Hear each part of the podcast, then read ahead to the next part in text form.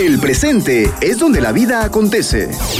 Por eso, hay que dar a conocer nuestras inquietudes y aportar lo que hemos aprendido para salir adelante diciendo, pido la palabra. Pido la palabra. Con ustedes, Ricardo Seoane y Roque Pedraza.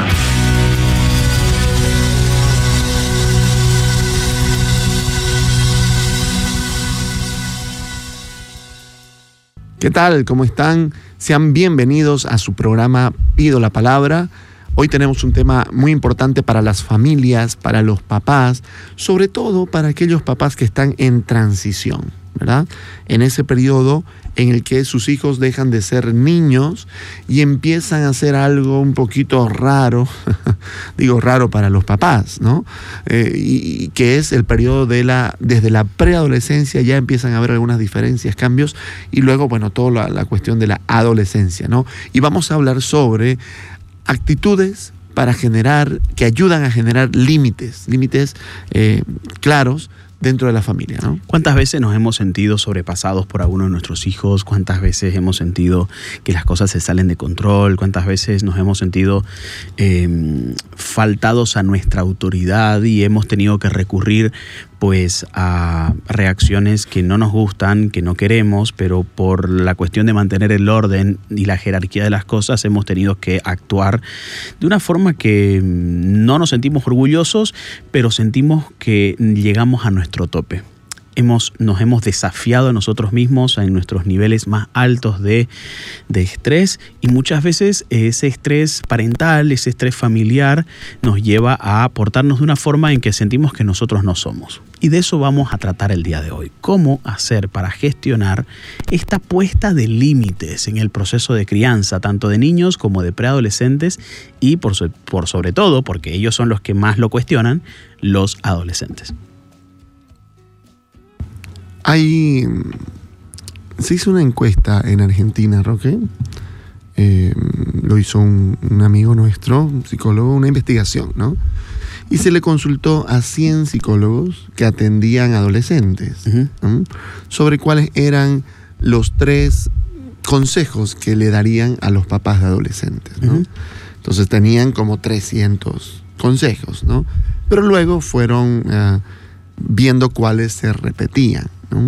Llegaron a los 20 más utilizados, después a los 10, y finalmente consiguieron eh, eh, coincidir en tres consejos que la mayoría de psicólogos, psicoterapeutas que atendían adolescentes hablaban sobre qué es útil eh, en un periodo de adolescencia, en una familia adolescente. ¿no? Y los tres son la generación o la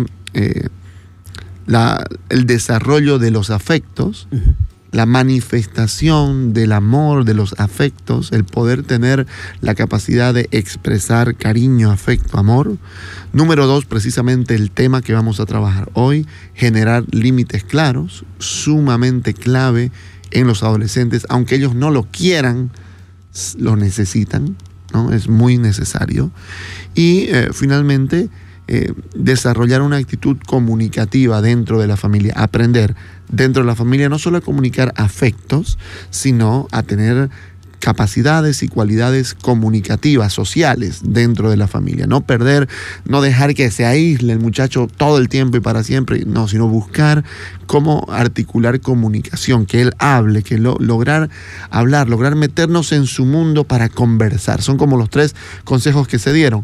De esos tres hoy vamos a tocar el de los límites. ¿Y te parece que comencemos con la primera actitud que nosotros proponemos para gestionar límites? Sí, una de las primeras es generar claridad en el proceso de, ponerlos en marcha.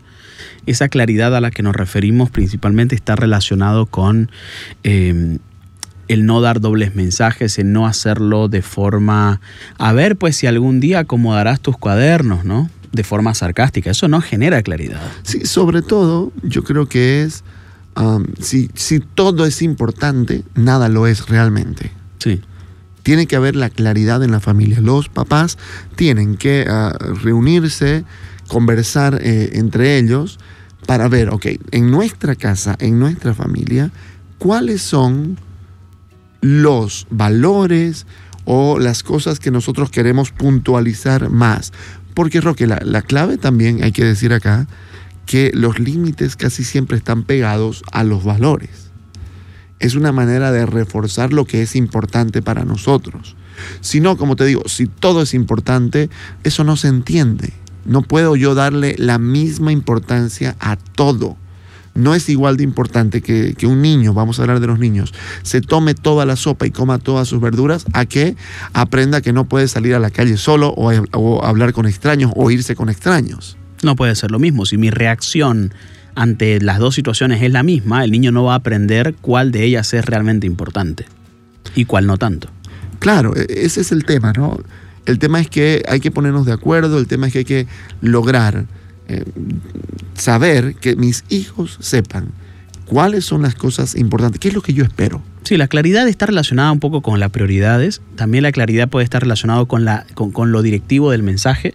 Muchas veces no ponemos límites de forma clara. Yo le digo a mi pareja para que escuche a mi hijo, pero no se lo digo a mi hijo.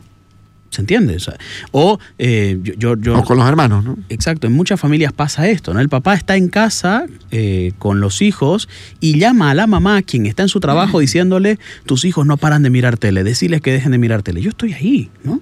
Entonces, eso no es una puesta de límites del todo clara. Hay uno de los miembros de los, de, los, papás que suele tomar al otro como intermediario para poner esos límites, por multiplicidades de razones, pero eso no genera claridad. Entonces, no genera claridad no tener bien establecido las prioridades y las cosas más importantes. No genera claridad cuando busco a otro como un interlocutor del límite que quiero poner. No genera claridad cuando el mensaje es indirecto, con dobles mensajes, con sarcasmos, con chistes verdades, con comparaciones, ay, como quisiera que se parezcan mis hijos a este sobrino. Mira de educado que es. Claro, evidentemente eso no genera mucha claridad porque las sensaciones que despiertan en los hijos no es, ay, voy a ser como mi primo. No, todo lo contrario, mamá, para, deja de, de, de compararme, pues yo no te comparo con otras personas o con otras mamás, ¿no? Entonces, eh, la claridad tiene mucho que ver con estos contextos, pero también la claridad tiene que ver, Ricky, con la especificidad del mensaje.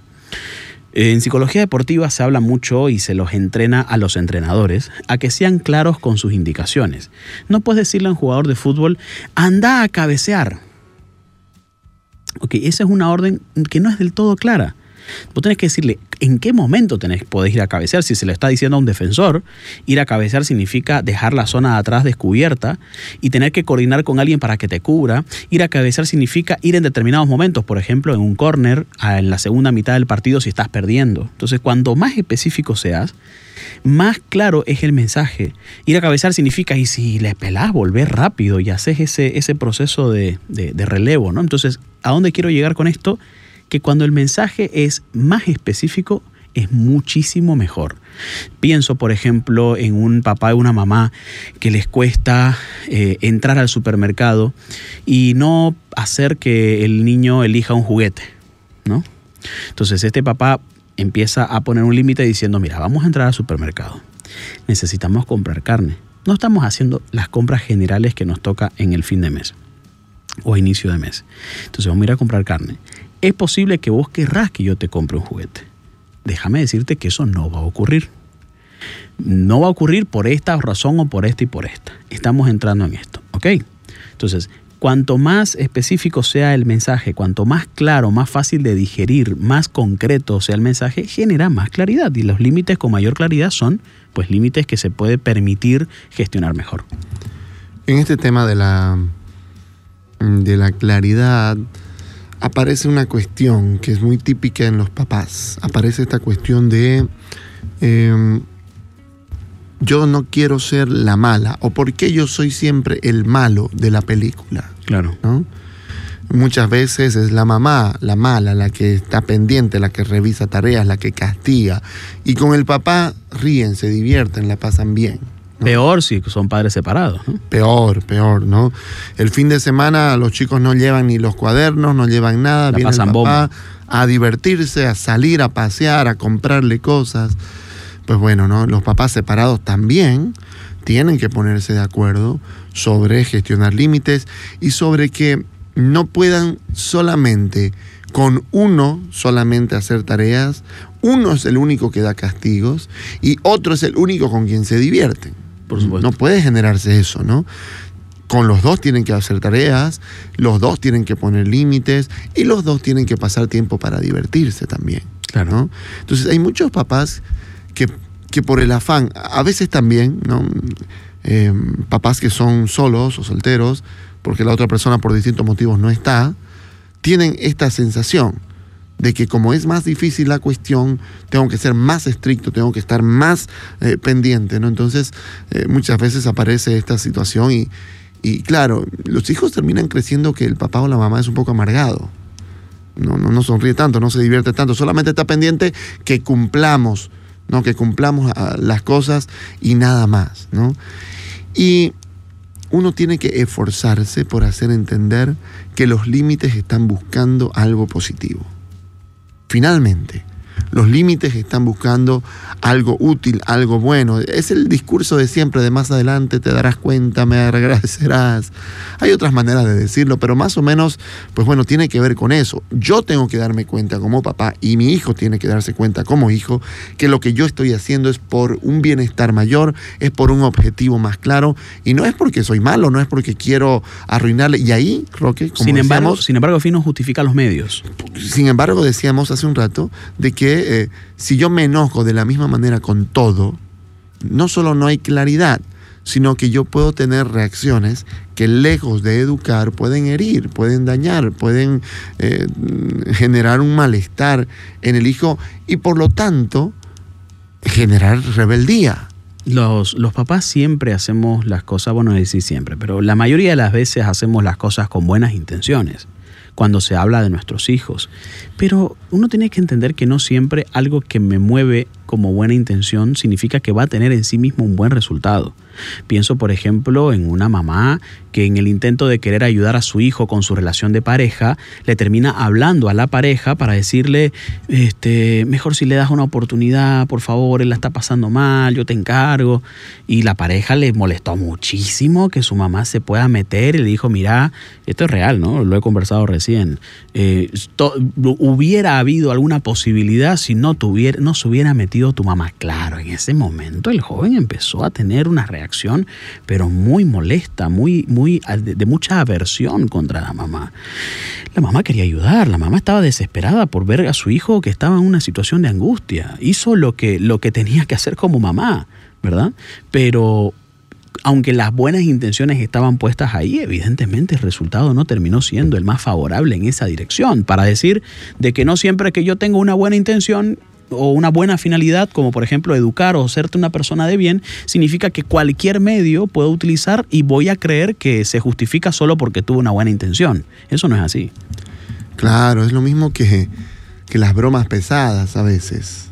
¿no? Ahí era jugando. Claro era jugando, mi intención no era herirte, yo en realidad nunca quise humillarte. Bueno, ¿no? Sobre todo si hay una repetición de acciones, está claro que eso no cuenta para nada. No. Ahí la intención no tiene sentido. No, tiene sentido. Si yo siempre me burlo, si yo siempre te trato de una determinada manera, pero después te digo, mi chivo, no se te puede decir nada. O sea, a ver, tengo yo que revisarme y ver, ok, ¿qué, ¿cuál es realmente mi trato? En este caso, ¿cómo realmente yo trato a mi hijo?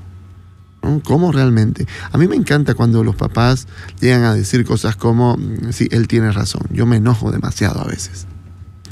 Me enojo demasiado. Es un buen paso porque por lo menos se está reconociendo. El siguiente paso es intentar cambiar. Y sobre todo, Roque, con esto de los límites, ya para pasar al, al punto 2, aunque ya lo hemos tocado un poco, eh, no es correcto que mi relación con mi hijo adolescente esté fundada en límites solamente. Sí, claro. ¿No? O sea, yo tengo que hablar de otras cosas, cosas agradables, cosas positivas, cosas que, que, a mí me encantan de vos, cosas que, de las que estoy orgulloso. De eso también tiene que haber mucha conversación. La autoridad no está puesta en la, eh, necesariamente en la, en, en la, en la posición, en la dominancia, ¿no? porque en general cuanto más grandes sean nuestros hijos, ese recurso más nos va a costar ponerlo. Por ejemplo, cuando uno es niño, vos podés decirle, eh, no, ¿por qué? Porque no, porque soy tu padre, pues acabó, ¿no? Claro, cuando es adolescente ese recurso yo diría ponerlo en pocas oportunidades, ¿no? Porque, bueno, se lo estás diciendo a un chico que ya te pasa de tamaño, por ejemplo, ¿no? O se lo estás diciendo a alguien que está a un año antes de cumplir mayoría de edad y entonces siente que puede controlarlo absolutamente todo y va a necesitar un poco más de fundamento del por qué, por qué no. Va a necesitar quizás un poco más de claridad en explicar cuáles son las razones por las cuales vos me estás diciendo que no ante determinada cosa.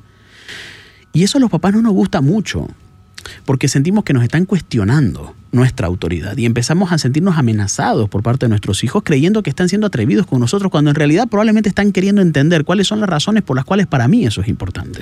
Claro, porque para hacer eso tenemos que pasar de una idea a una cuestión más compleja, como puede ser eh, una reflexión. O fundamentar una idea. ¿No? Claro.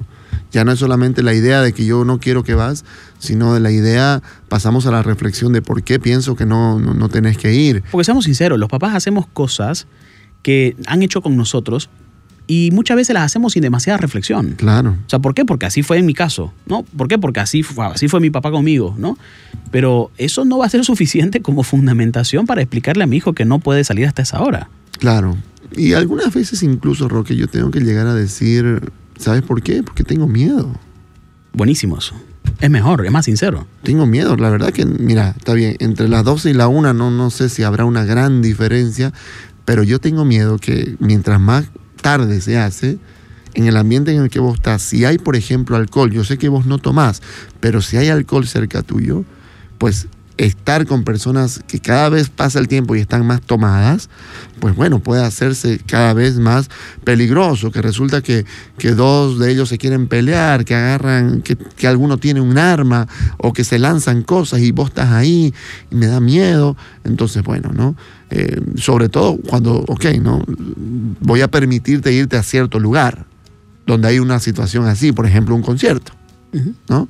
Entonces, ok, ahí poder hablar de eso me parece bien. Vamos al segundo punto, Roque, que se parece mucho al primero, porque em, para que haya claridad, también tiene que haber coherencia. Coherencia es el segundo punto. Y con coherencia no solamente hablamos entre eh, coherencia a la hora de hablar, ¿no? sino coherencia entre lo que hemos dicho que es importante, los límites que te hemos dicho que es importante que vos cumplas y las acciones familiares. ¿No? Entonces, es, más o menos parecido a lo que, lo que dicen de enseñar con el ejemplo también. vi, ahora un meme eh, de Tute, un, artista gráfico argentina, que le decía a un niño que le decía a su mamá, me gusta, cuando, me gusta cómo sos cuando vienen visitas. Interesante, ¿no? Eso no es coherente, por ejemplo, ¿no?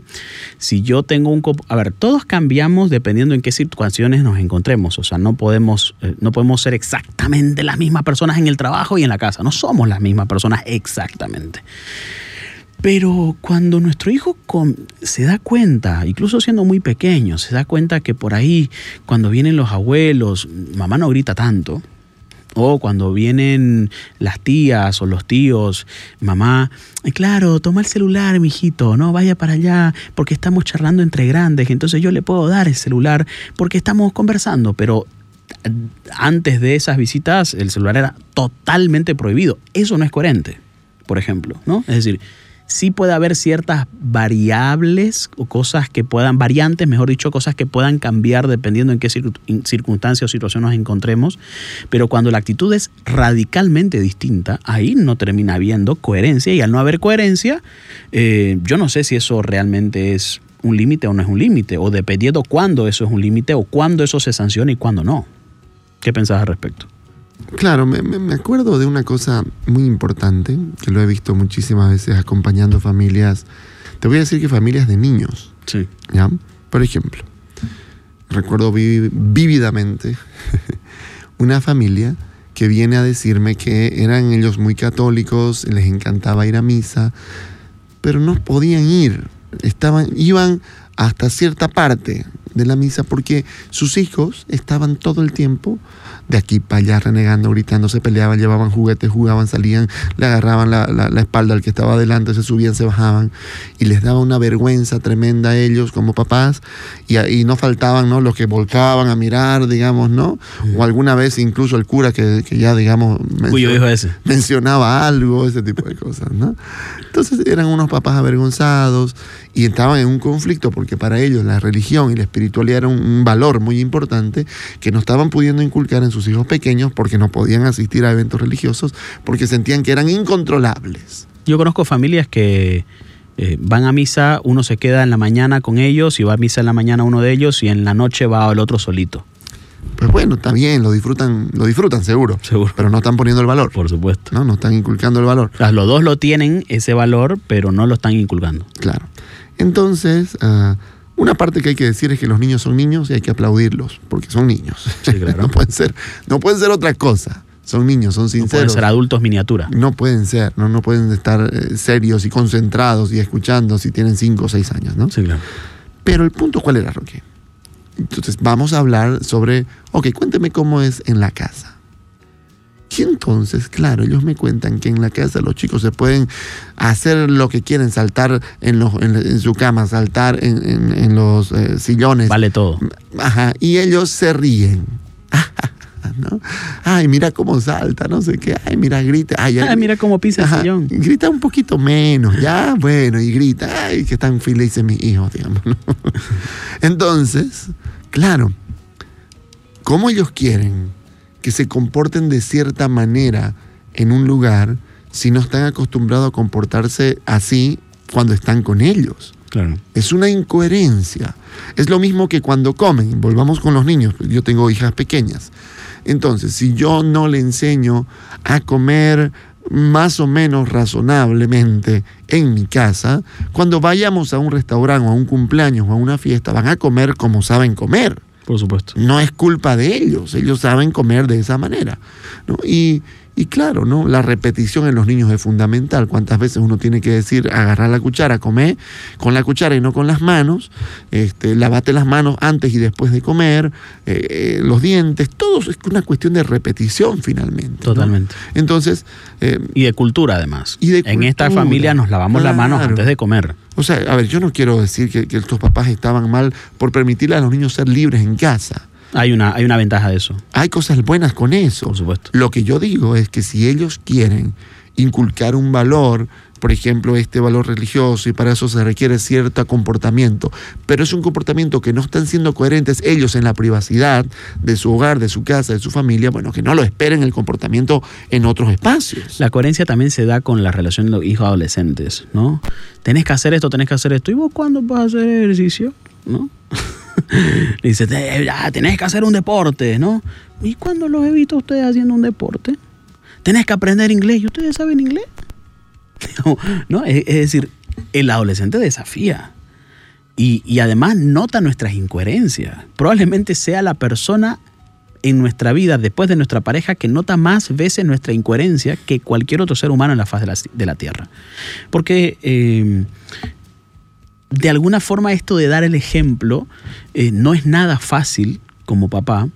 Eh, sin embargo, es muy importante tenerlo presente. Ahora bien, hay situaciones que quizás ante ellas las vamos a tener que responder de una determinada manera, como por ejemplo, sí, yo haría deporte, eh, o yo hice deporte, o tenés razón, realmente yo me crié de una forma muy sedentaria y el día de hoy me cuesta un montón. Sin embargo, vos estás en un momento para adquirir hábitos y a mí me gustaría que puedas agarrarte a esto, porque ahora a mis 35 no puedo caminar de dolor, pero creo que esto hubiera sido muy distinto si yo me hubiera acostumbrado a hacer deporte y ejercitar mi musculatura desde muy temprana edad. Es lo que te quiero transmitir. Me parece más coherente decir, eh, tenés que hacer deporte, me pasa esto con el deporte, siento esto con el deporte, por esto insisto tanto con el deporte, a decir hacer deporte porque sí, ¿no? O a ponerte yo de ejemplo. A veces uno piensa que dar el ejemplo significa ser perfecto. Y eso no necesariamente es así. A veces dar, el ejemplo significa ser claro con de dónde viene esta mi, mi inclinación por exigir esto, de dónde viene esta mi preocupación por inculcar esto otro, porque probablemente tiene que ver con algo que yo soy o con algo que yo no soy, pero sí creo que me hubiera gustado serlo. ¿Me explico? Entonces, eh, la coherencia es muy importante a la hora de poner límites. Súper, súper importante, porque también pienso en otro tema, Roque, con los límites. Um, lo hemos puesto de ejemplo muchas veces. Si yo le doy a mi hijo de 10 años un teléfono y no le pongo mucho límite, no le digo cuánto usarlo, cuánto no, a los 12 el niño está enviciado con el celular. Ahí hace de todo, tiene juegos, tiene cosas, los usa también para el colegio, pero la verdad es que para todo el tiempo en el celular porque tiene un montón de aplicaciones hechas para él. Sí, claro. ¿no? Eh, entonces, el problema ahí es que si yo no fui claro de lo que yo esperaba en un inicio, quererlo hacer después es más difícil. Sí. Aquí nos, nos presentamos ante dos situaciones. Situaciones de padres a tiempo. Sí. ¿no? A tiempo de, de querer decir, ok, en esta casa priorizamos los deportes, tenés nueve años, ocho años, vas a ir a un deporte, al que vos querrás. Sí. Pero un deporte tenés que hacer. Ok. Si yo quiero hacer eso a los 15 años, o sea, eso va a ser muchísimo más difícil. Muchísimo más difícil porque, porque ya el muchacho ha tenido una rutina mucho más clara, ya, ya digamos, no va simplemente porque yo le digo. Entonces, ok, hay una cuestión ahí de, de que hablar a los padres que están a tiempo, de inculcar valores y ser coherentes. Y para los que ya, digamos, están a destiempo, pues bueno, saber por un lado de que hay que hacer una reflexión y decir, ok, esto es una cosa que yo no lo hice en su momento, entonces no puedo exigirlo como que, que él lo tiene que tener incorporado cuando Claro, no lo tiene. de- Debido a muerte, digamos. Claro, tengo que darme cuenta de que, ok, si no lo priorizamos ya, pues bueno, ahora tengo que intentar, intentar, intentar buscar, pero saber de que va a ser más difícil, tener un poco más de paciencia, buscar mucho más eh, herramientas para hacerlo, ¿no? Eh, pero claro, finalmente si ese ya no es el camino que, por el que fuimos, quizás fuimos por otros caminos y hay que explorar esos otros caminos a los que fuimos, porque también una cosa interesante de los adolescentes, Roque, es que hasta los 13 les gustaba el fútbol. Y después, ya no. La verdad. Es una cosa que uno va acompañando, ¿no? Bueno, y por último, eh, para, para terminar con, con estos tres consejos que les damos a los, a los papás que quieren poner límites, es la firmeza. Firmeza a la hora de poner límites. Esto, ¿cómo, lo, cómo entendés vos la firmeza? La, la firmeza se la entiende pues como esta capacidad para poder eh, establecerlo y decirlo comunicacionalmente de una determinada manera. Uno piensa que grit- cuando uno grita es firme y eso no necesariamente es así. Creo que la firmeza, la firmeza tiene que ver con una actitud más que con un tono de voz. La firmeza tiene que ver con una actitud que está relacionado con el- los niveles de importancia, porque se supone que hay cosas frente a las cuales voy a ser más firmes que, que ante con otras. Hay cuestiones relacionadas con firmeza al punto de que son temas innegociables. O sea, esto es innegociable. No hay margen de conversación o de negociación sobre esto. Yo creo que muchas cosas son negociables dentro del ambiente del hogar. O por lo menos deberían serlo. Es mi forma de, de entenderlo. Pero también percibo que hay cosas que no son negociables que vos quizás podés elegir la forma, pero no es negociable. Por ejemplo, no es negociable que no vayas al colegio. O sea, eso no, eso no se negocia. Sea, tenés que ir al colegio. Ahora, pensemos cómo hacer para que el tránsito por el colegio sea más llevadero, pero de que vas a ir al colegio y vas a salir bachiller, eso, eso es innegociable. ¿sí? Entonces, eh, la firmeza, de vuelta, tiene que ver más con una actitud, con la capacidad de sentarme y de hablar directamente y a los ojos y de poder ser suficientemente claros y coherentes, el resultado más allá de eso, después de ser claros y coherentes, lo más fácil es que termine yo siendo firme cuando, cuando voy a poner el límite. Sin embargo, cuando de adolescente se trata, la firmeza también tiene que estar acompañada por cierto margen de flexibilidad, de capacidad para negociar. Porque seguramente eh, necesito ir en, sintonía y en consonancia con lo que me diga también mi hijo y empezamos a conversar al respecto. Algo que creo que tiene que ver con este tema de la negociación es el principio de, progresividad, que es el que vos hacías referencia, que no puedo, después de no haberlo hecho nunca, empezar a hacerlo y creer que va a funcionar. ¿no? La progresividad me parece muy interesante. Recuerdo, por ejemplo, una familia que estaba con dificultades para... Se preguntaba ella misma en qué momento dejar a salir a fiestas a su hijo, ¿no? Entonces, eh, una cosa interesante a la que llegamos fue simplemente ok, el permiso es para la primera fiesta. La primera fiesta es el permiso. No es que de aquí en adelante ya vas a celebrar fiestas. El permiso está otorgado para la primera fiesta. Depende de lo que pase en esa primera fiesta, la segunda estará habilitada. Es decir, si lo que pasa en la primera fiesta está dentro del margen de lo que nosotros esperamos en términos de eh, estado de salud en el que llegues, hora en la que llegues, capacidad para responder y para informar, o lo que fuera, depende de lo que pase, la primera va a estar habilitada la segunda. La segunda no está permitida, pero la primera sí, pero dependiendo de la primera se habilita la segunda. Me pareció interesante ese principio, porque entonces le- le da la posibilidad al hijo de sentir que es su responsabilidad que la segunda pueda estar habilitada y dependiendo de lo que pase ahí, pues las cosas van a terminar sucediendo de ese modo. Así que me parece que es una cuestión bastante interesante para poder poner sobre la mesa. Yo creo que, para terminar, em, una carencia de límites, cuando los papás no, no logran poner límites, em, siento de que los hijos se sentirán abandonados. Sentirán de que a mi papá no le importa. Si yo llego borracho o no llego borracho, eh, total, ni me espera, ni me importa. Una carencia de límites hace una sensación de abandono. Sí. ¿no?